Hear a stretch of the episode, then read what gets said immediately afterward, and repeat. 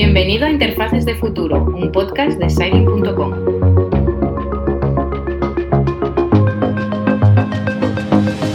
Me ha dicho Germán Sánchez que, bueno, él es CEO de una empresa que se llama, yo le he dicho Stealing, que es como se escribe. Y dice, y si lo dices en inglés es Sailing. Que, me ha, me salido muy bien, ¿eh? Muy Sí, bien, muy bien, muy bien. Un aplauso para Germán Sánchez. Que lo vamos a conocer un, un poco más. Creo que está observando Belén diciendo, lo ha dicho bien Sánchez. Eh, es que nos- ya nosotros tenemos telepatía entre, entre el equipo. Es porque se lo pregunto antes, siempre se lo pregunto antes. Y estaba diciendo Jordi, hizo mucho mal un deportista que se llamaba Sanchís. Entonces nos confundió a todos, ¿no, Jordi? Y Germán decía que sí, que es verdad. Correcto, que es- sí. Al final es, pues sí, igual que es Sánchez, es Gómez, es Pérez, ¿no? Y es hijo de Sancho, de, de Gómez, no sé quién era hijo, Pérez de Pedro. Sí, Peris. De, de Peris, pues en, países de habla catalana o valenciana, pues Peris, Gomis, Sánchez. No, Peris, Gomis, Sánchez. ¿Cómo estás, Germán? ¿Cómo llevas la lluvia? ¿Tú eres valenciano? Yo soy valenciano, sí. Nacido y crecido. He estado en algún momento de mi vida fuera, de Erasmus, de promo, he, he vivido también en Italia. Pero sí, crecí y nacido y crecido en Valencia. Pero es muy poco habitual el tiempo que tenemos estos Por días. eso, por eso, ¿cómo llevas la lluvia? Yo fatal, porque además me he desplazado a todas partes en bici. Y bueno, eh, ya no sé cómo moverme por Valencia a día de hoy. Bueno, tenemos un, teníamos un contertulio que también iba en bici y siempre iba con una capa de estas de imperme- impermeable. Ajá, bueno, pues tendré que mirarlo. Un Porque poco, un para- poco incómodo también. Paraguas bici no es como muy compatible. ¿no? una buena torta una vez Sí, haciendo sí, eso. sí. Bota- ¿Botas de agua tienes en tu armario? ¿Gotas de agua? Botas de agua. Bota- no, no, no las tengo. Es que Jordi me estaba enseñando las puntas de los pies hace un momento Lo cuenta todo. y, Está, muy- y me dice a mí que lo cuento todo. Tenía la, Sí, sí, que llevo los pies mojados de, de a las 3 de la tarde cuando he llegado aquí. tiene las puntas de los pies mojadas. Dice, me voy, me voy a constipar. Pues la bota de agua es un eh, elemento eh, que hay que incorporar en nuestros armarios. Esto es una, como Belén lleva hoy, esto es una de las cosas que no podría solucionar la, eh, a lo que vosotros os dedicáis, la inteligencia artificial. A que llueva esperemos que no lo solucione, ¿no? Porque si soluciona la lluvia, mal Sí, vamos. Bueno, a no mojarnos ni nada A de no eso. ¿no? mojarnos, pues ahora mismo no se me ocurre nada, pero a predecir sí que se están utilizando modelos predictivos para, pues, para predecir cada vez mejor si va a llover, ¿no? Se está- en esa parte. Se están haciendo, nos decías, cosas muy interesantes en inteligencia artificial, que es a lo que vosotros os dedicáis. Por ejemplo, ¿qué? Algo que nos deje a todos ahora mismo alucinados.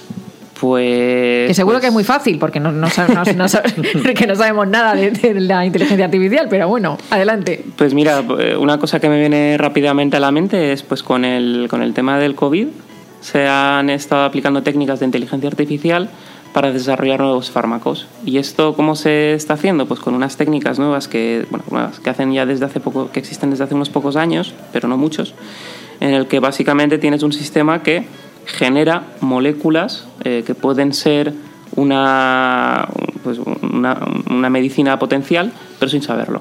Entonces se pone a generar moléculas y hay un momento que el, el- experto humano dice, eh, esta cuadra. Entonces, ¿qué pasa? Que acelera mucho este proceso porque al final no tienes al humano experimentando con un sinfín de posibilidades, sino que acota mucho la búsqueda a eso que es posible. Y es una tecnología que, eh, pues a lo mejor much- algunos de los oyentes han, han visto o han escuchado ¿no? Esta- esto que está sucediendo ahora de generar caras de forma sintética, Sí, caras que no, no verdad. Pues la misma tecnología que se está utilizando para el tema de las caras se está utilizando para otros ámbitos que, que al final son apasionantes, ¿no? Y lo, que digo siempre, ¿no? Que eh, no sé, que conocemos a alguien experto en tu materia, lo que para nosotros es el futuro, para vosotros es el presente, pero ¿cuánto de presente hay en eso de verdad? Porque nosotros nos enteramos cuando de repente vemos un titular, o nosotros en este caso noticiamos ese titular y decimos, bueno, pasa esto, ¿no? Y se ha avanzado esto, pero vosotros lleváis ya mucho tiempo, ¿no? Cuando nosotros lo conocemos o lo podemos utilizar, lleváis mucho tiempo trabajando en eso. Sí, bueno, al final yo llevo en, trabajando en inteligencia artificial desde el 2005, creo que es cuando empecé la tesis doctoral. Eh, pero sí, o sea, en, en tema de, los últimos avances y de las noticias que se están viendo, está habiendo mucho movimiento y movimiento muy interesante. Sin embargo, sí que es verdad que de momento siempre hablamos de inteligencia artificial específica, ¿no? Eh, especializada para una tarea concreta, como puede ser pues generar caras, generar medicamentos, reconocer la voz, pero nunca estamos hablando de lo que de lo que se habla con frecuencia como inteligencia artificial general que es pues bueno lo, lo típico de que nos imaginamos a una especie de humanoide en, en casa que le decimos eh, no sé puedes traerme un café o puedes Como un robot, ¿no? Pues exacto para- como, lo típico de las películas no como Her o estas Y como siempre, eh, utilizándolo de sirviente. O sea, no podemos, no podemos imaginar Claro. nosotras que alguien a quien tiranizar, ¿no?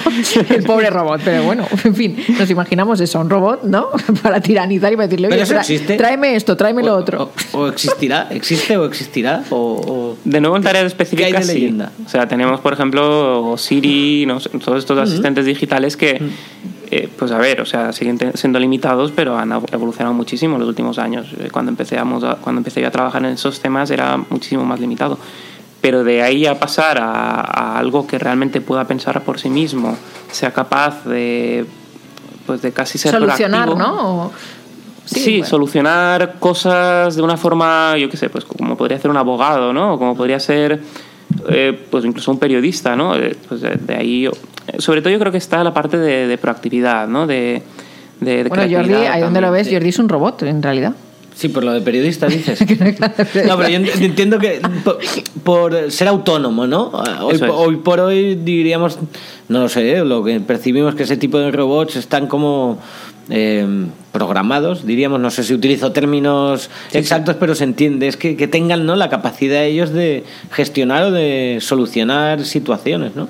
Correcto, hay, el- hay un par de lo que se llaman tests para, para de- decir, bueno, pues ya hemos llegado a la inteligencia artificial general, que es como el el límite, ¿no? O sea, donde, donde queremos llegar o no, no lo sé, es otro tema. Pero hay como tests, uno es lo que el famoso test este de si dos humanos, o si un humano habla con una máquina, pues que un tercero es capaz de reconocer quién es la máquina y quién es el humano. Pues en el momento en el que eso ya no se consiga, que esa tercera persona no lo consiga, pues ahí hemos llegado a la inteligencia artificial general. O el test que yo le llamo el test de IKEA, ¿no? O sea, que, pueda, que una inteligencia artificial sea capaz de coger un- una descripción de, de un mueble, como sería el panfleto de IKEA, y montar el mueble y dejarlo montado. sí, Pues sí, bueno, sí. Esto todavía no se ha conseguido. Eso ¿no? todavía no se ha conseguido. Mal que nos pese. Oye, eh, vosotros, en Stealing en español y Styling en inglés pronunciado, que es vuestra empresa, eh, soluciones que hayáis aportado a empresas, por ejemplo. No sé, ponnos algún ejemplo. Sí, pues un ejemplo que es bastante que me gusta bastante contar es el caso de un comercio electrónico de ropa de segunda mano que se llama Micolet, que en este caso, y de paso les hago una cuña publicitaria. Pues ahí. me parece muy bien. Compren todos en. ¿Cómo es? Micolet. Micolet. Micolet. Compren todos en Micolet ahora mismo. Porque hay que comprar eh, ropa de segunda mano, es verdad. Sí, sí, sí, bueno, y eh, bueno, el, el tema del- de la moda es, es- tiene también un montón de retos. De hecho, también hemos estado trabajando ahí en preparar un, un- un white paper sobre casos de uso, porque hay, sobre todo el tema de la sostenibilidad es un reto súper importante. Pero bueno, me, me desvío. Eh, pues el problema que tenían era que al final, eh, cuando estamos hablando de, de grandes marcas de ropa, pueden aprovecharse las economías de escala. Pero un, e- un comercio electrónico, ropa de segunda mano, lo que hace es recibir ropa, ponerla a la venta, y claro, ahí las economías de escala se rompen. Entonces, para poder favorecer de nuevo esas economías de escala, la inteligencia artificial tiene mucho que decir. En concreto, pues ellos lo que hacían era hacer una, una foto de cada prenda, procesarla manualmente y luego subirla a su comercio electrónico. Bueno, pues eso tenía un coste neto y además también les impedía seguir creciendo, porque gestionar eso era bastante artificioso, ¿no? Entonces, pues bueno, con un, con un sistema de inteligencia artificial en estos momentos eso es instantáneo. Y no solo, no solo está el tema del coste neto, sino que además han podido crecer de tener dos estudios fotográficos a tener ahora seis. O sea, no estamos hablando de... Qué nunca- barbaridad, oye, enhorabuena. Sí, sí. Es- Por eso me gusta contarlo porque es, es bonito. Porque es un ¿no? logro, la verdad es que sí. Claro, y, y siempre intentamos hablar de que la inteligencia artificial no está aquí para destruir empleo, está para favorecer empleo de calidad. Muy importante que subrayemos esto, ¿eh? Mm. Sí, al final, ya digo, o sea, en este caso concreto, no es que, bueno, pues hay algunos trabajos manuales tediosos que se han dejado de hacer, pero otros trabajos más creativos, o sea, el mismo personal puede estar dedicando su trabajo a lo que nos hace más humanos, ¿no? O sea, que la inteligencia artificial está aquí para humanizarnos más que para, para destruir trabajo. Eh, est- estamos ya en el último minuto, pero eh, me gustaría no, no te marchas sin que te pregunte, me suscita mucha curiosidad. Cuando dices eh, hay una inteligencia artificial que lo que hace es construir caras, hemos hablado de eso, eh, ¿para qué se construye una cara artificial? Pues es muy buena pregunta. Ahí, bueno, hay temas, por supuesto, de, de, bueno, los famosos deepfakes, de, generación de, de identidades virtuales, sobre todo para, para estos temas de generación de, de identidades virtuales, a veces también para humanizar eh, pues los asistentes digitales de los que estamos hablando, ¿no? Pues hay empresas que tienen que están trabajando en desarrollar un- uno de estos asistentes digitales con, con un aspecto más humano, que sea capaz de interactuar con los clientes de una forma más humana. Encontraros ahí con la cara de hierro, ¿no? Claro. Mm. Hemos visto muchas películas, también te digo, Germán. ¿eh? Sí. Eh, otro, otro día hablaremos de desmitificar las, las pelis y lo que hacéis de verdad.